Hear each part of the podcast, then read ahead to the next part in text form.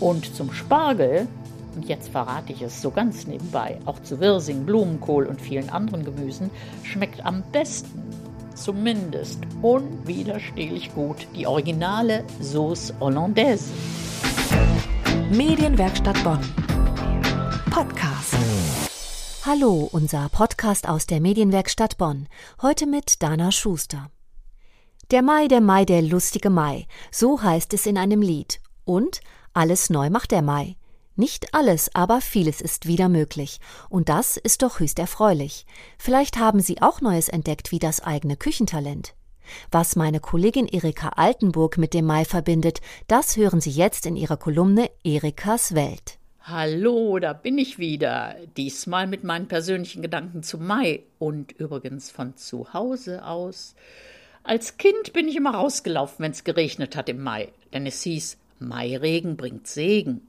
Er lässt wachsen. Und ich wollte doch so gerne wachsen. Naja, ich hab's dann immerhin auf 1,65 Meter gebracht. Immerhin. Aber heutzutage, jetzt im reiferen Alter, da interessiert mich am Mai ganz besonders das Obst- und Gemüseangebot. Der Mai-Wirsing und die Mai-Rübchen, die führen den Mai im Namen.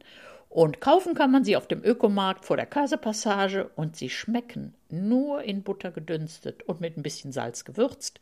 Ganz ausgezeichnet. Aber natürlich ist Spargelsaison und die Erdbeeren werden auch immer früher geerntet. Längst sind die einheimischen Erdbeeren im Angebot.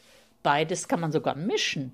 Reste von gekochtem Spargel oder kurz gebratene Spargelstücke, auch vom grünen Spargel, den muss man gar nicht schälen, mit Erdbeeren als Salat präsentiert, gewürzt mit Balsamicoessig und frischen Basilikumblättern, das ist eine Delikatesse.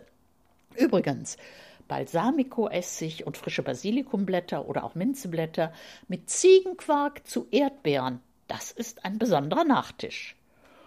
Und zum Spargel, und jetzt verrate ich es so ganz nebenbei, auch zu Wirsing, Blumenkohl und vielen anderen Gemüsen, schmeckt am besten zumindest unwiderstehlich gut die originale Sauce Hollandaise.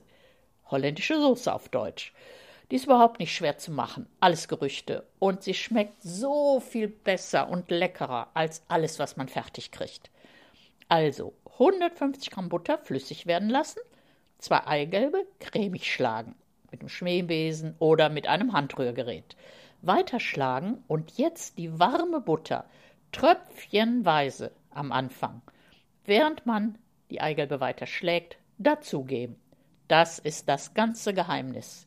Und wenn die Soße schon schön cremig wird, dann kann die Butter auch was flotter dazugegeben werden. Ich sage nur Mut, probiert es. Zum Schluss eine Prise Salz dazu. Fertig. Der Erfolg und das Lob sind euch sicher. In diesem Sinne freut euch am und im Mai und macht weiter damit selbst zu kochen falls ihr das schon probiert habt, also die Entdeckung aus den harten Corona-Zeiten fortzuführen. Ich unterstütze euch gerne. Eure Erika Altenburg. Das selber Kochen mit frischen Zutaten beibehalten, das wäre doch was, oder? Und natürlich auch wieder woanders hingehen und probieren, was Fachleute so kochen.